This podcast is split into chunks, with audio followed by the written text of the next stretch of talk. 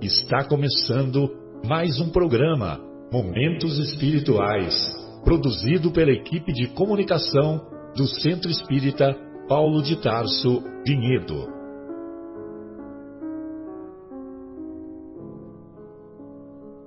Se guardas contigo o estigma do sofrimento, indagando pela solução dos velhos problemas do ser e da dor, se percebes a nuvem que prenuncia a tormenta e o vórtice traiçoeiro das ondas em que navegas, vem conosco.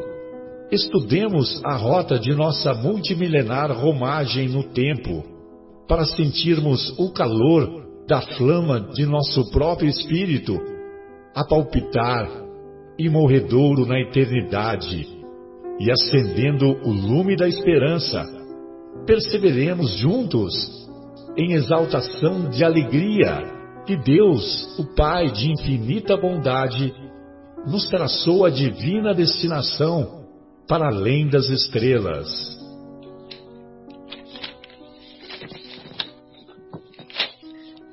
Iniciamos mais uma edição do programa Momentos Espirituais. Já me encontro aqui conectado com os meus amigos, o nosso querido Mauro, o nosso querido Marcos. Hoje abordaremos, na primeira parte do nosso programa, é o capítulo 27 de O Evangelho segundo o Espiritismo, capítulo cujo título é Pedi e obtereis, dando ênfase nas condições, eficácia e ação da prece. E na segunda parte do nosso programa, e daremos continuidade ao capítulo sétimo da segunda parte da obra Há Dois Mil Anos, é, Alvoradas do Reino. É Alvoradas do Reino ou Alvoradas do Reino do Senhor? Agora, agora eu me confundi. Alvoradas do Reino do Senhor. Alvoradas do Reino do Senhor. Perfeito. Muito bom. Então, para nós nos conectarmos com os benfeitores espirituais, é, nós e também para entrarmos em sintonia com eles, nós vamos iniciar o nosso encontro com esta singela oração. Deus, nosso Pai, Mestre Jesus, amigos espirituais que demonstram paciência, demonstram tolerância com as nossas imperfeições de maneira permanente.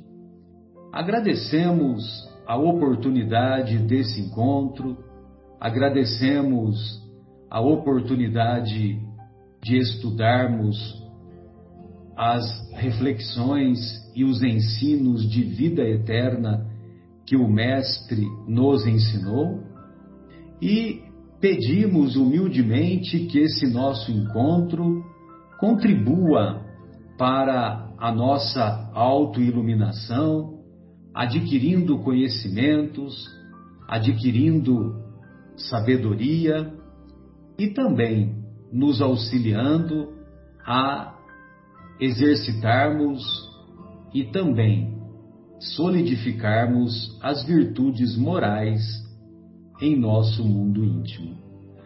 Muito obrigado, Senhor, que esse nosso encontro também possa contribuir para a iluminação de tantos corações que nos ouvem ou que nos ouvirão. Muito obrigado, que assim seja. Muito bem, então, amigos, nós vamos é, encontrar a, um trecho do Evangelho que o Kardec separou e que faz parte do Sermão do Monte. E encontra-se lá, na, a partir do capítulo, no, no capítulo 6 das anotações do evangelista Mateus, é, nos versículos de 5 a 8. Então, assim se assim se expressa o mestre. Quando orardes, não vos assemelheis aos hipócritas, que, afetadamente, oram de pé nas sinagogas e nos cantos das ruas para serem vistos pelos homens. Digo-vos em verdade que eles já receberam sua recompensa. Quando quiserdes orar, entrai para o vosso quarto e, fechada a porta, orai a vosso Pai em secreto. E vosso Pai, que vê o que se passa em secreto, vos dará a recompensa. Não cuideis de pedir muito nas vossas preces, como fazem os pagãos, os quais imaginam que, pela multiplicidade das palavras, é que serão atendidos. Não vos torneis semelhantes a eles, porque vosso Pai sabe do que é que tendes necessidade antes de antes que lhe peçais. Então, uma vez mais, o mestre nos ensina como orar. Por esse motivo é que nós podemos nos manter em oração, em sintonia com o alto de maneira permanente.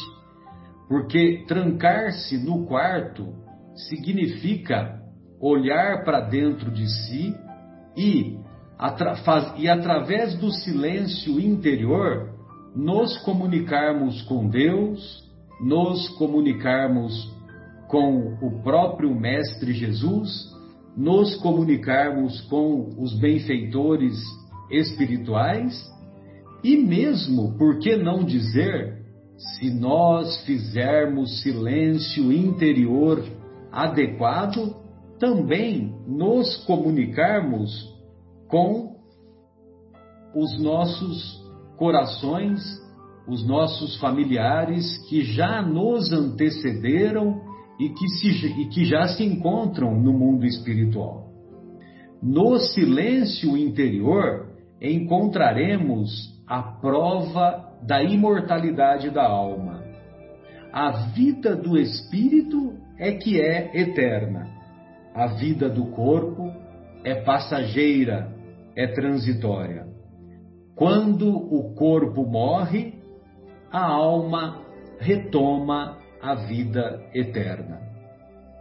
Nós vamos encontrar lá na questão 659 de O Livro dos Espíritos, então nós vamos encontrar é, a seguinte colocação: a prece o que é a prece?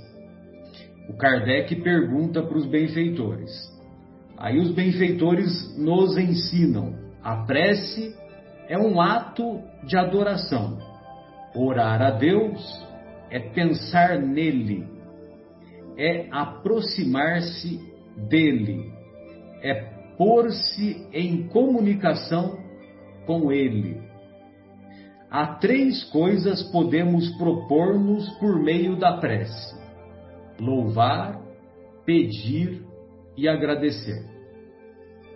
Então vejam vocês que quando, é, quando nós nos elevamos em prece, tem uma figura que uma figura simbólica que representa é, a mesma coisa que Jesus fazia então, por exemplo, Jesus subiu o monte conhecido como Monte das Bem-aventuranças para expor os ensinos, os ensinos imorredouros do seu evangelho. Então, quando ele sobe o morro das, das bem-aventuranças, então ele está subindo, ele está indo em direção a Deus. Quando ele sobe o Monte Tabor, ele igualmente também está se aproximando de Deus e lá no Monte Tabor é que houve aquela reunião mediúnica mais extraordinária que temos notícia, que foi o momento em que Jesus, com o auxílio dos evangelistas João, Tiago e Pedro, é, pudemos acompanhar, através da descrição dos evangelistas, a, a, o fenômeno da transfiguração, quando Jesus se transfigura em Moisés e em Elias. Na parábola do bom samaritano, nós vamos encontrar um homem descia de Jerusalém a Jericó, ou seja, ele ele se afastava das coisas sagradas e ia em direção às coisas às coisas comerciais, as coisas materiais. Ora, quando nós nos afastamos das coisas sagradas, quando nós nos afastamos das coisas espirituais, nós ficamos expostos à ação de ladrões, à ação de malfeitores e à ação de obsessores de espíritos obsessores. Então, uma vez mais, vale a pena nós estarmos atentos com essa figura simbólica de subir, ou seja, aproximar-se de Deus. E através da prece, nós podemos elevar o nosso pensamento e o nosso sentimento até Ele. E Deus que vê o que se passa em secreto, por isso que nós podemos orar em qualquer local, em qualquer é, tempo, em qualquer situação em que nos encontremos, porque esta oração, ela, através do, da, das ondas do pensamento, essas, essa nossa oração vai fazer uso do fluido cósmico universal e, estando no fluido cósmico universal, ela será captada pelos benfeitores espirituais, essas ondas serão captadas pelos benfeitores espirituais que analisarão essa analisarão essa oração e darão a resposta mais competente a resposta mais adequada, porque os benfeitores espirituais são mensageiros de Deus, mensageiros da vontade de Deus. E todos sabemos que a vontade de Deus é a mais sábia. Não à toa, no Pai Nosso, nós vamos encontrar: é, seja feita a vossa vontade na terra e nos céus. Seja feita a vossa vontade com V maiúsculo, V maiúsculo, lógico que é por minha conta. V maiúsculo, porque vontade, é, a vontade de Deus demonstra sabedoria. E demonstra sabedoria em qualquer situação que nos encontremos. Seja uma situação feliz seja uma situação angustiante em que, eventualmente, possamos nos encontrar. Nós vamos encontrar também, e evidentemente que nós é, damos mais valor para o pedir do que para o louvar e agradecer, né? Agora, há algumas pessoas que argumentam que não adianta nós pedirmos, porque, como Deus estabeleceu as leis eternas, como Deus estabeleceu suas leis, e, a, e essas leis são leis eternas, nada podemos lhe pedir e não lhe temos que agradecer nenhum favor especial.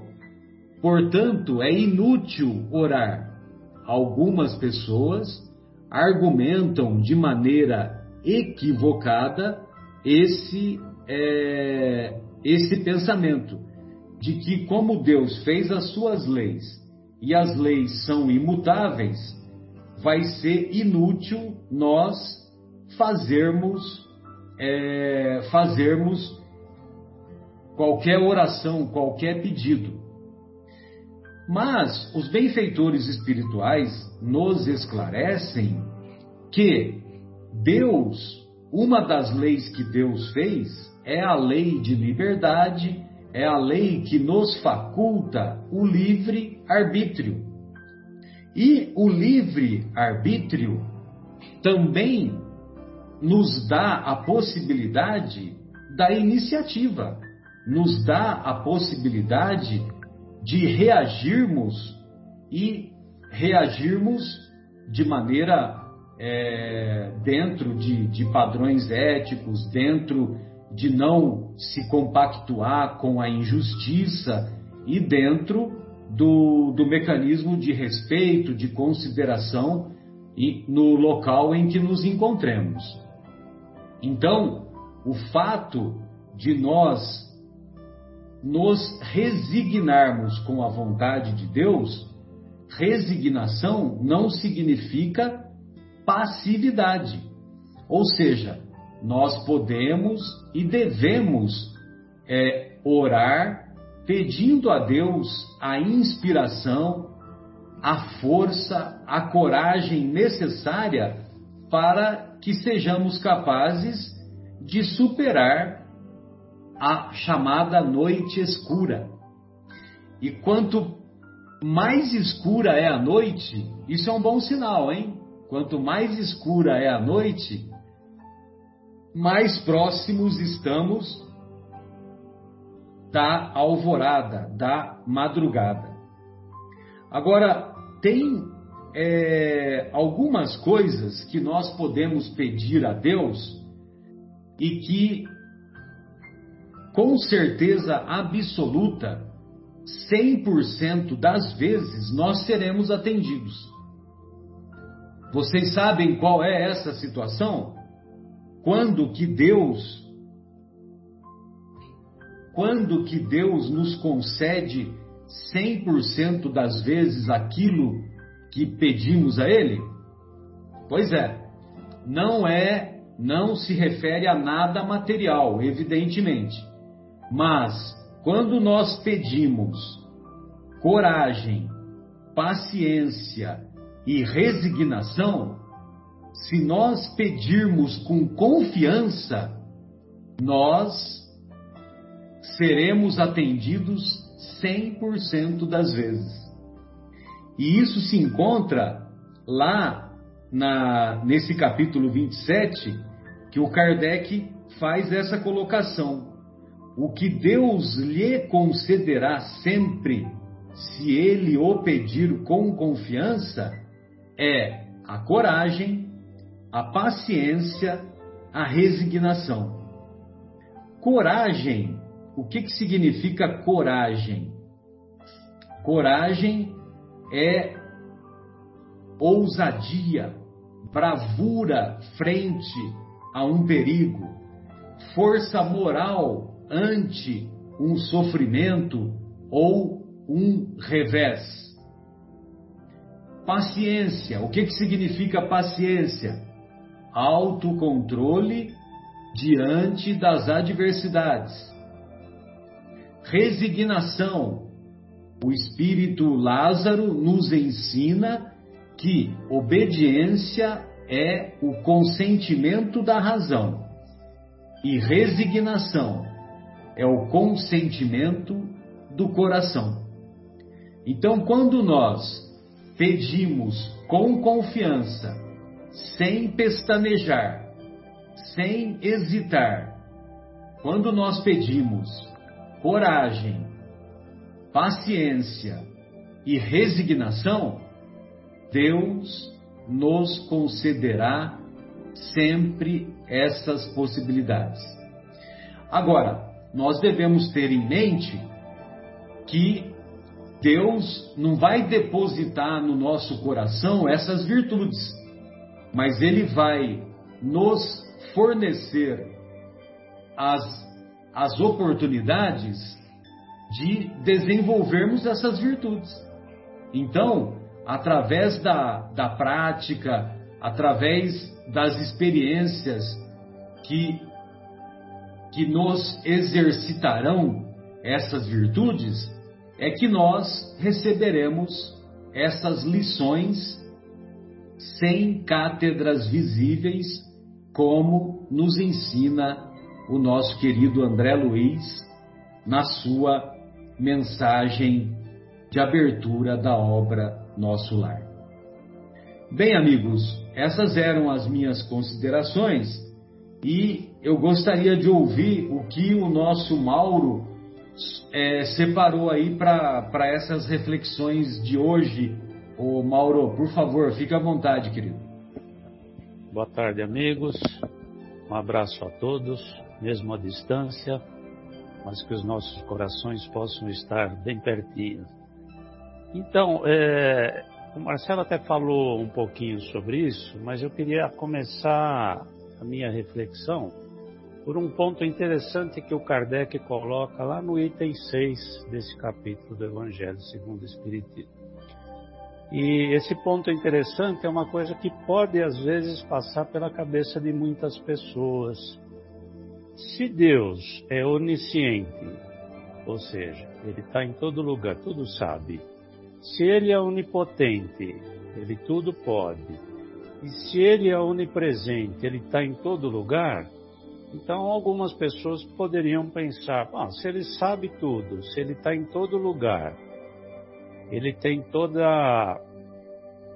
O poder é todo dele. Então, para que motivo eu preciso orar? Ele sabe o que eu preciso, ele está vendo tudo, né? Mas aí tem um detalhe importante e que é fundamental na nossa reflexão no, no momento, no ato de orar. É que a gente precisa adestrar os nossos desejos. A gente precisa saber o que pedir. A gente precisa se ajustar e se submeter à vontade de Deus. E isso é sempre um sinal de humildade.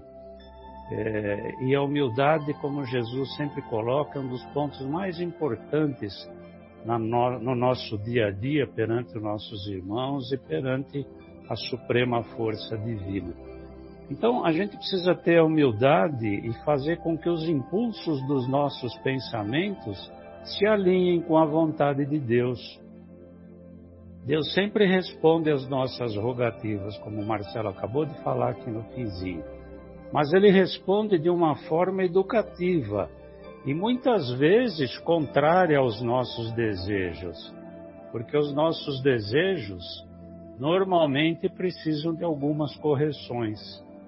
É, então, dá um exemplo bem simplório aqui, até do que o Marcelo colocou e do que eu acabei de falar. Por exemplo, se uma pessoa é muito estressada, é uma pessoa nervosa, essa pessoa se irrita facilmente, e isso atrapalha a vida dela. E ela tem consciência disso. Então, quando ela vai rezar, ela pede, por exemplo, para Deus, para que dê paciência para ela, para que ela seja uma pessoa é, mais tolerante com as coisas que acontecem e, e isso vai ajudar na vida dela. Então ela pede para Deus para que Deus lhe dê paciência. E Deus certamente vai dar paciência, mas só que não vai ser uma coisa milagrosa assim. Estalou o dedo, fui dormir impaciente, estressado, nervoso. No dia seguinte eu acordo uma pessoa paciente. Não é assim que funciona, né? Então, o que, que pode acontecer na vida dessa pessoa, né? Como eu, como eu disse, eu acho, Deus sempre eh, responde às nossas rogativas educando. Então, Ele vai dar para a gente um chefe bem chato, aquele chefe insuportável. Ele vai dar um filho para a gente que vai nos dar bastante trabalho, uma esposa, um marido que vai exigir da gente bastante controle emocional tudo isso é que é para a gente exercite e, e aprenda essa capacidade de ser paciente. Então, mesmo que eu não consiga é, elaborar essa paciência nessa vida, numa outra existência, com certeza eu vou conseguir. Por quê? Porque eu exercitei na minha vida aquela necessidade que eu tinha de, de ser paciente. Então Deus acaba dando os mecanismos para a gente, para que a gente adquira aquela, aquela virtude, digamos assim. Então, é, é, é isso mais ou menos o que eu entendo, né? Então, para a gente educar esse quesito de paciência, Deus dá a oportunidade para que a gente é, é, para que a gente aprenda essa virtude. E por isso que às vezes a gente tem muita dificuldade de compreender as respostas que Deus nos dá. Então, o que a gente precisa entender, todos nós, né? Nós precisamos entender que as conquistas que a gente tem é, é vem sempre por meio de aprendizados. E, e é nesse aspecto que Deus está sempre pronto para ouvir e entregar aquilo de melhor que a gente precisa. E, como eu disse, por isso que muitas vezes as respostas de Deus não nos agradam plenamente porque a gente quer, quer que tenha aquela solução mágica de imediato, né? E não é assim que as coisas funcionam na vida da gente, né? E, e a doutrina espírita, ela tem uma utilidade muito grande nisso, porque conforme a gente vai estudando, a gente vai aprendendo como é que funcionam esses mecanismos da nossa existência que é eterna e dos nossos aprendizados e está sempre, tá sempre ligado ao nosso esforço, ao nosso trabalho. Então, sempre depende, é, Deus nos dá o mecanismo e a gente tem que trabalhar aquele mecanismo para que a gente conquiste aquilo que a gente está precisando. E essa educação, na verdade, é uma educação do espírito, nas sucessivas encarnações que a gente vai, vai, vai se aprimorando. E nem sempre é no imediatismo que a gente quer, no imediatismo dessa vida. E às vezes as pessoas que não têm esse entendimento que a doutrina nos dá, pode até acabar sendo desmotivado porque não conseguiu aquela resposta imediata. Então, por isso que a gente precisa ser persistente no estudo, ser persistente no aprendizado. E, e quando o espírito está mais consciente dessas realidades, ele, ele passa a se comportar de uma maneira mais passiva perante a, a, a vontade de Deus, digamos assim. Então a gente precisa só ter consciência que, que Deus é Pai e sabe o que é melhor para o seu filho. Por isso até que ele coloca, como o Marcelo também falou lá na oração que Jesus nos ensinou, seja feita a vossa vontade. É, e a gente pode até complementar com uma outra frase, né? Seja feita a vossa vontade antes da minha vontade. Então, nada nos impede, portanto, de rogar, de pedir, e a gente ter a humildade de se colocar perante a sabedoria divina, né? Mas a gente tem sempre que entender que a vontade do Pai se sobrepõe à nossa vontade e Ele vai sempre oferecer aquilo que é importante para a gente. Então é um, é um exercício de reconhecimento que existe uma vontade soberana minha, que sabe muito mais do que eu e sabe principalmente o que é importante para mim. Essa é a postura que eu acho que deve ser ideal na prece. E, entretanto, como Jesus fala, que é relatado por Marcos lá no capítulo 11, é, no versículo 25 e 26, é necessário que a gente tenha, para que a gente possa se colocar perante Deus, perante a divindade, que a gente tenha o coração livre de ódios, que a gente tenha o coração livre de mágoas, porque é, como ele também coloca lá, está tá em Mateus, está lá no capítulo 5, é, ele, é, no versículo 23 e 24, ele diz assim: Antes de deixar a tua oferenda diante do altar, vá primeiro reconciliar-te com teu irmão. Então, esse, esse, esse altar que, que Jesus relata, fala e que Mateus relata, a gente pode entender como sendo a nossa consciência e, e na nossa consciência que estão gravadas as leis divinas. Portanto, para a gente poder orar para a gente se colocar humildemente perante Deus, a gente tem que consultar o nosso íntimo e saber que tudo aquilo que a gente está fazendo se está de acordo com as leis divinas.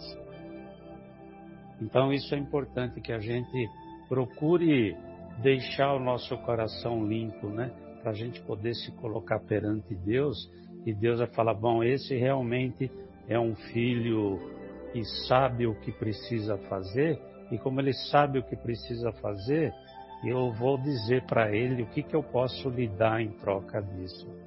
E aí o Kardec também coloca lá num, num determinado trecho que, que a gente, se a gente tiver essa mágoa no coração contra alguma pessoa, é, a gente tem que conceder o perdão, porque o perdão é a coisa mais agradável perante Deus.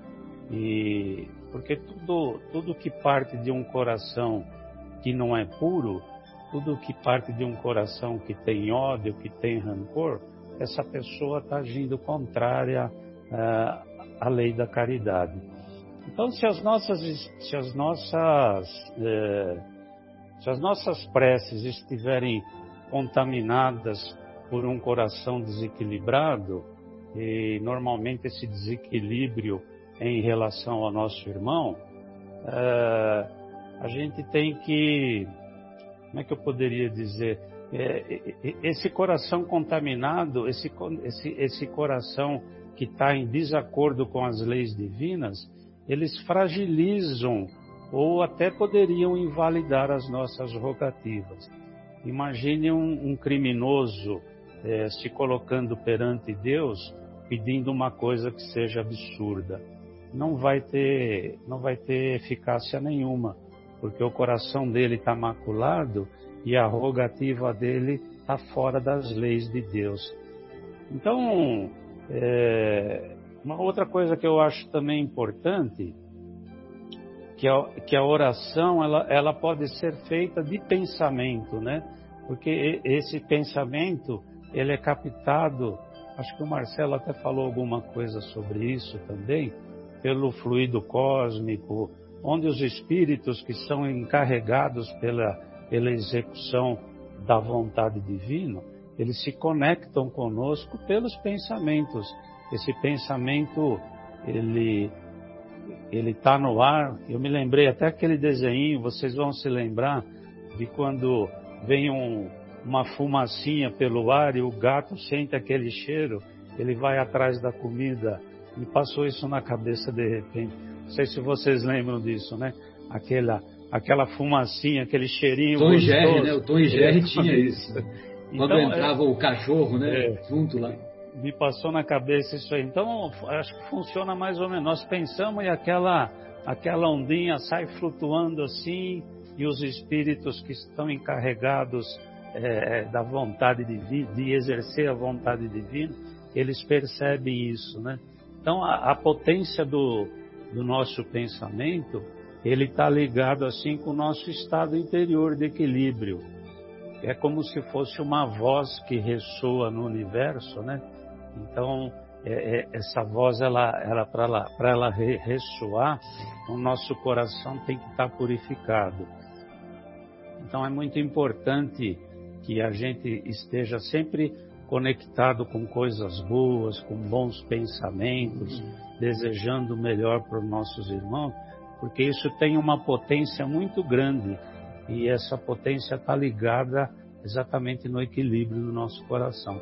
Então a gente precisa é, cuidar das emanações mentais que a gente tem, com os bons pensamentos, para que eles possam ser captados por esses bons espíritos e na verdade são eles os emissários de Deus que vão ajudar nas nossas rogativas.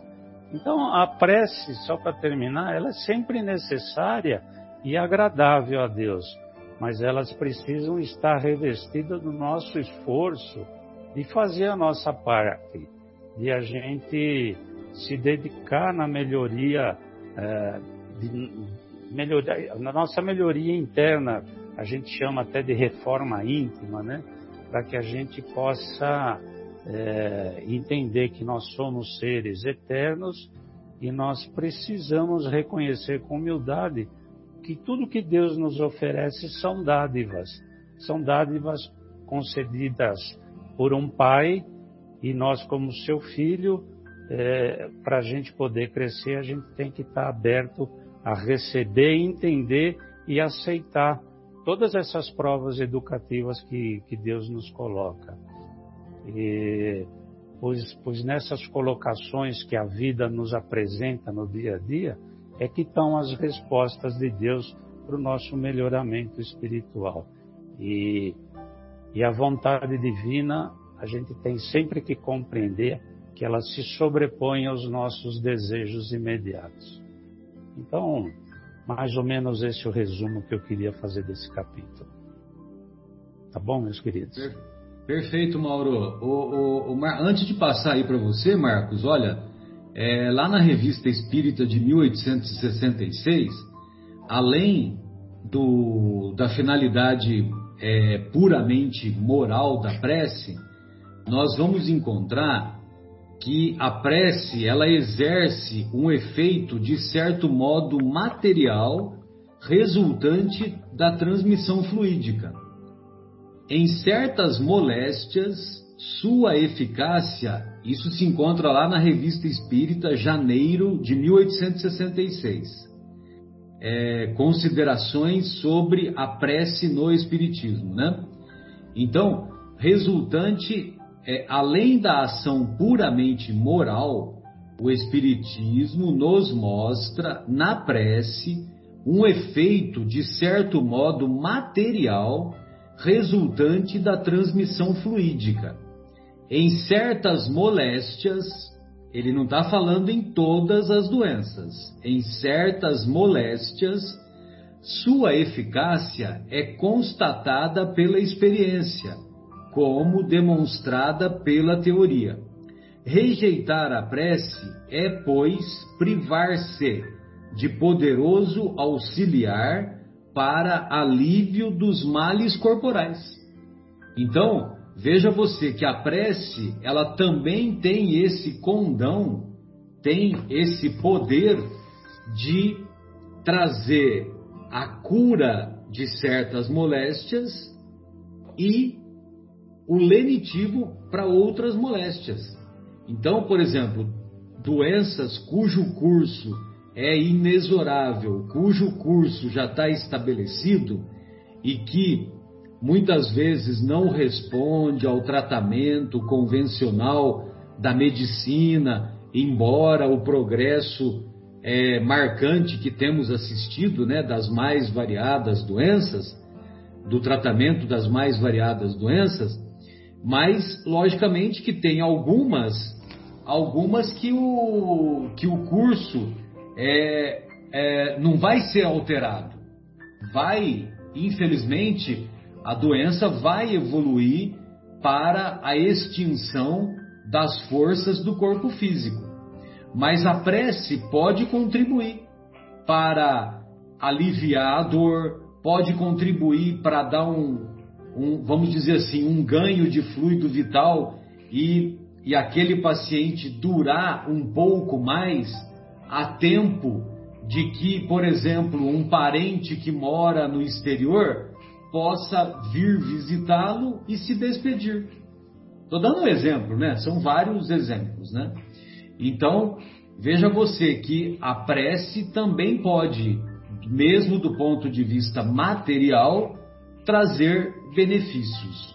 A cura, em alguns casos, e o alívio da dor em certamente 100%, desde que peçamos com confiança, sem hesitação. Desculpe aí, Marcos, gostaria de ouvi-lo, querido. Ô Marcelo, obrigado. É, não, é, é justamente isso também que é, claro, está na revista Espírita, né? Mas é meu pensamento também. A gente vê as passagens de, de Jesus Cristo, né? Que sem tocar ele curava. Essa é a ação, né? e claro que ele recorria a uma prece, ele recorria ao Pai, ele tinha o apoio fluídico também da, dos, de outros espíritos, né? É, e, é claro, toda a grandeza que tem esse espírito, né? Que, que é Jesus Cristo. E ele, sem tocar, olhando para a pessoa, já curava. Então a gente vê que a prece, ela tem realmente é, a, a, o seu benefício material e, claro, espiritual, né? E tem muitos e muitos outros casos, né, Marcelo, de, de, de questões mediúnicas mesmo, de, de médiums de cura que, que agem, né, que agiram e que vão agir ainda, vão muitos ainda surgirão, que de certa forma alivia, cura e alivia, né? Mas eu, eu queria também passar é, é, um pouquinho na, na, na, qualidade da prece, né? Quando muitos acreditam que a fatalidade ou coisa do, do destino é imutável, né? Como você estava aqui também colocando, né, Marcelão? É, ah, não, eu estou fadado a passar por isso e não vai mudar nunca, jamais, né? Ou isso é coisa do destino não, não tem isso, não existe isso, porque se existisse, então nós seríamos apenas o joguete do destino, então não, não seria inútil o que nós estaríamos ou não fazendo, já que é imutável. Né? E não é, não é isso. A coisa, a nossa, a nossa vida, ela é mutável. Diariamente, é, continuamente ela é mutável através do nosso livre-arbítrio. Né? E o livre-arbítrio ele evita algumas coisas ou atenua algumas coisas, como também causa algumas coisas terríveis ou agrava. Né? Depende muito do, do caminho que nós vamos tomar. Né? É, é, é claro que esse livre-arbítrio, como você falou, Marcelo, é a liberdade de ação que nos é dada pelo Criador. Né? Nós temos que utilizar, como você falou também, a nossa razão, a inteligência e a vontade. E tudo isso nos trará consequências, boas ou ruins. Mas, quando a gente depara nesse capítulo 27, que está ali, né, é, seja o que for pedido, né, seja o que for pedido, ou tudo que for pedido, nos será atendido na verdade, ao pé da letra não é bem assim, né?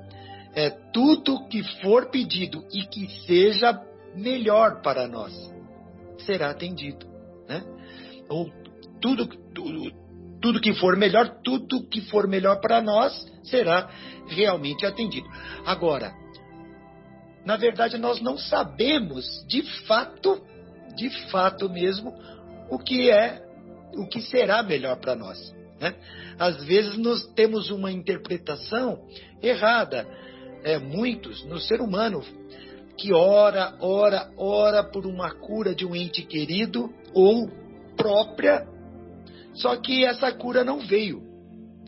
E, e, e normalmente é, responsabiliza o alto, responsabiliza Deus.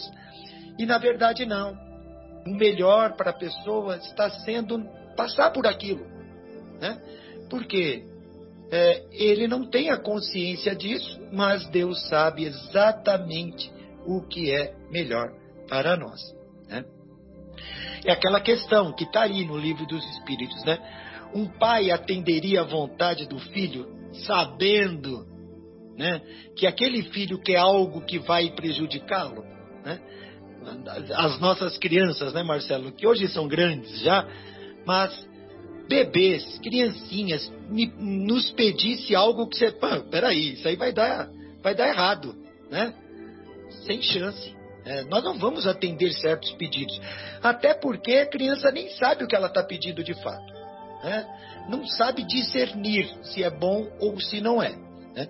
É, então, é claro que nós não atenderíamos um, um, uma vontade do nosso filho sendo que no, pela nossa experiência nós estamos vendo que aquilo faria mal a ele.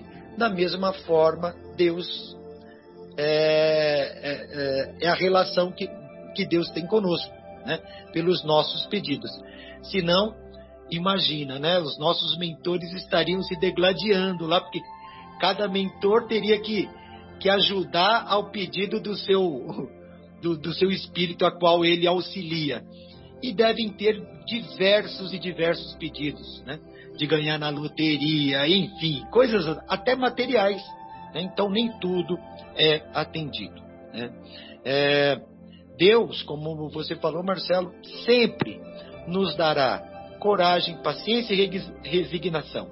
Né? Mas isso também tem uma condição. Nós temos que dirigir a Deus com fé, né? com confiança. Também ele é, coragem, paciência e resignação, ele vai querer de nós um esforço. Né? E, e como ele vai nos atender? Com a inspiração, né? com os meios para que as ferramentas para que a gente mesmo possa escapar dessa dificuldade, escaparmos por mérito próprio, sabe? Meritocracia, né? meritocracia. Um resumo disso é Deus ajuda quem ajuda a si mesmo. Né?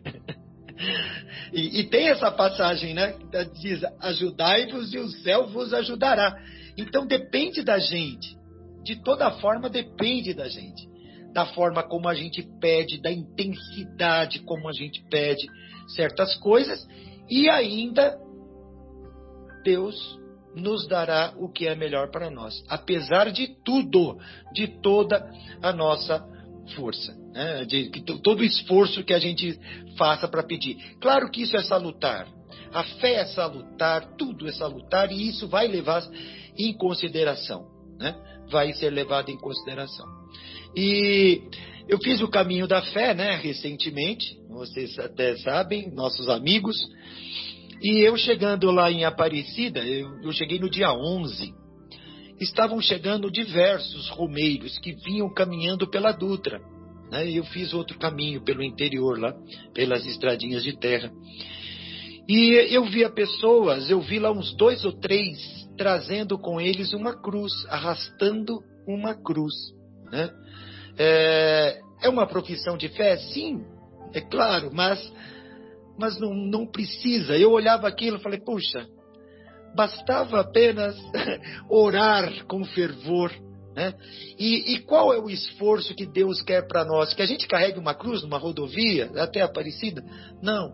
O esforço é aquele muito pior do que carregar uma cruz na rodovia, que é muito pior, digo, muito mais difícil, que é o é o esforço de nos modificarmos, né? de a gente é, é, fazer a nossa parte, né? na parte íntima, como o Maurão aí também falou. Né? É, então, esse é o esforço. Não é subindo de joelhos aquela uma, toda uma escadaria ou é, trazer uma, uma, uma cruz, né? Eu não, não, não, não estou, de certa forma, julgando essas pessoas, acho que cada um tem a sua, a, a sua forma de agir. Né? Mas Jesus mesmo nos fala que é muito mais simples nos dirigirmos ao Pai e, e, e os esforços são outros, tá? não são os materiais, são os esforços morais. É, com relação a prece, né, a transmissão é, é, dela é realmente por pensamento. É uma invocação aonde sintonizamos né, pelo pensamento ao ser que nós estamos pedindo, ao, ao outro, a um, a um grupo, a, um, a, uma região, ao nosso planeta, seja o que for. Né? É, é, é por, este, por esta energia de pensamento que nós é, fazemos essa transmissão. É uma corrente fluídica, né, Marcelo? Como você falou, né? Até inclusive no nosso centro, no nosso centro espírita Paulo de Tarso, nós temos lá toda sexta-feira um anel de luz, né, onde é, os participantes cantam, né? Tem um, um, grupo que canta e os outros vão cantando junto, né? Os, as pessoas que vão e depois ainda recebe um passe. Isso é é, toda essa, essa energia fluídica recolhida pelas vibrações, pelas canções, são bem trabalhadas pela espiritualidade superior. E temos também lá no centro um outro exemplo, uma caixinha ali de vibrações aonde os visitantes do centro depositam nessa caixinha um papelzinho com o nome da pessoa, o endereço e né, o, o, o, que a pessoa está passando ou para que seria aquelas vibrações. Esse é um outro exemplo. E tem um terceiro exemplo ainda, né, Marcelão, que é um livro de vibrações para os que foram desencarnados. Então, o centro age com esse, essas energias, essa corrente fluídica, né, este pensamento que ajudará nós mesmos, outros, desencarnados ou encarnado. E essa intensidade desse fluido será forte ou fraco, como diz aqui no Evangelho segundo o Espiritismo, né? que é de acordo com o pensamento de quem está emanando, de quem está emitindo. Então, quando nós nos dirigirmos, ou quando orarmos, ou pedirmos por alguém, ou por algum, é, seja qual for, país, pessoa, grupo, por si mesmo, faça como Jesus fala, entre no seu no seu quarto, entre dentro do seu íntimo e faça com fé, com força, com intensidade. Isso vai fazer a diferença.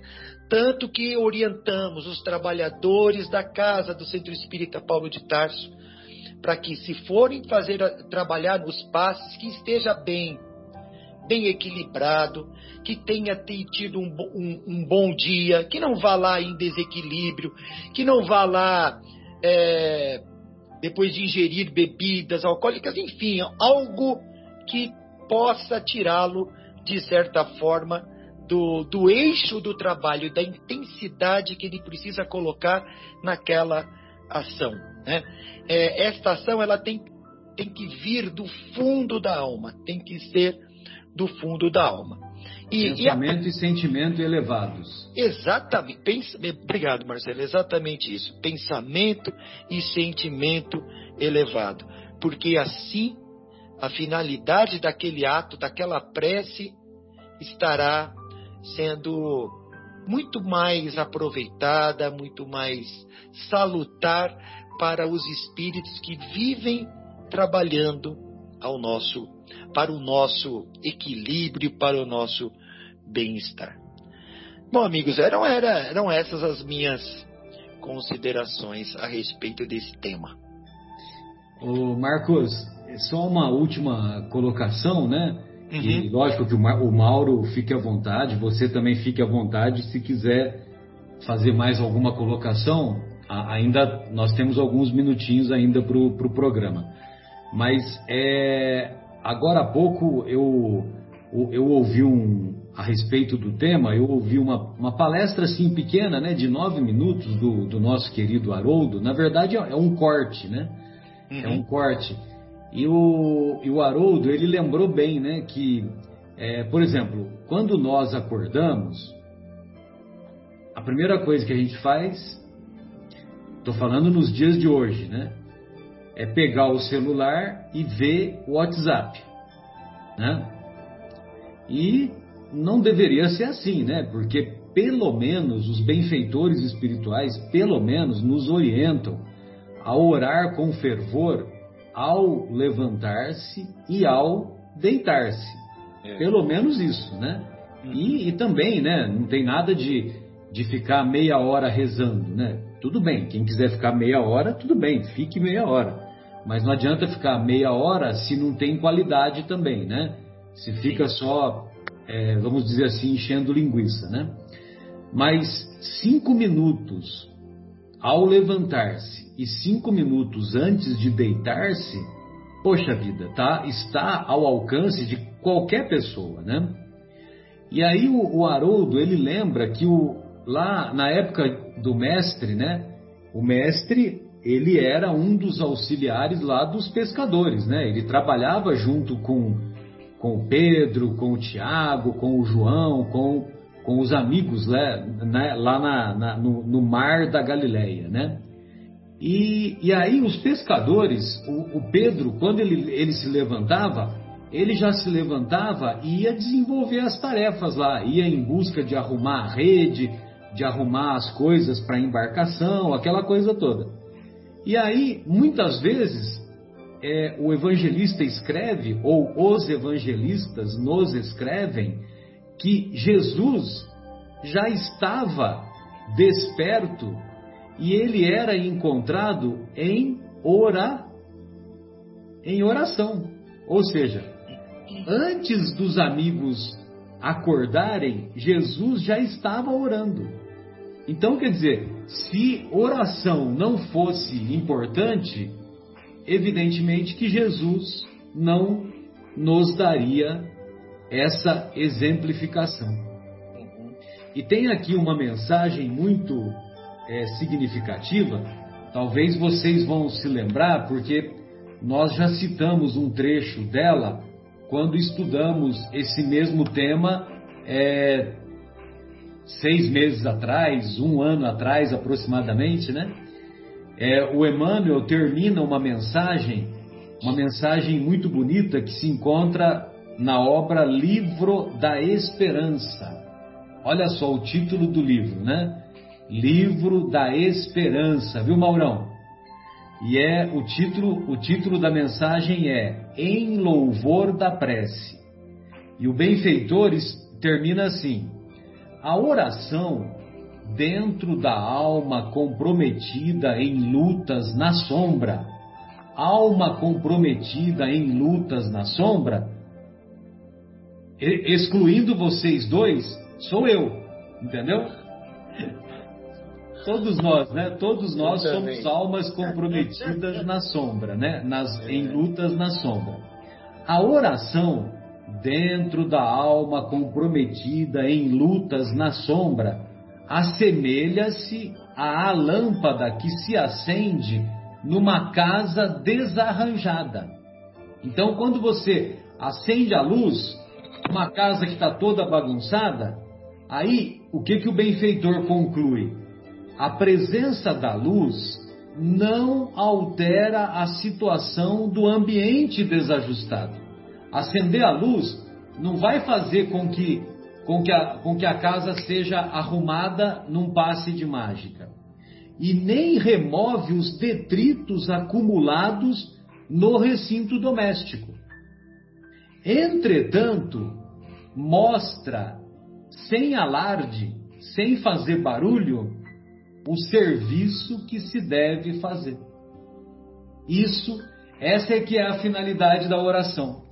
Ou seja, quando nós oramos, nós acendemos uma luz no nosso no nosso mundo íntimo e e acendendo essa luz no nosso mundo íntimo, nós temos condições de melhor arrumarmos essa mesma nossa casa ou a casa mental que o André Luiz, em algumas de suas obras, faz referência.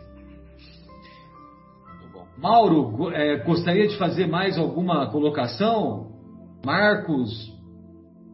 Não, está perfeito, Marcelo. Acho que é. Perfeito.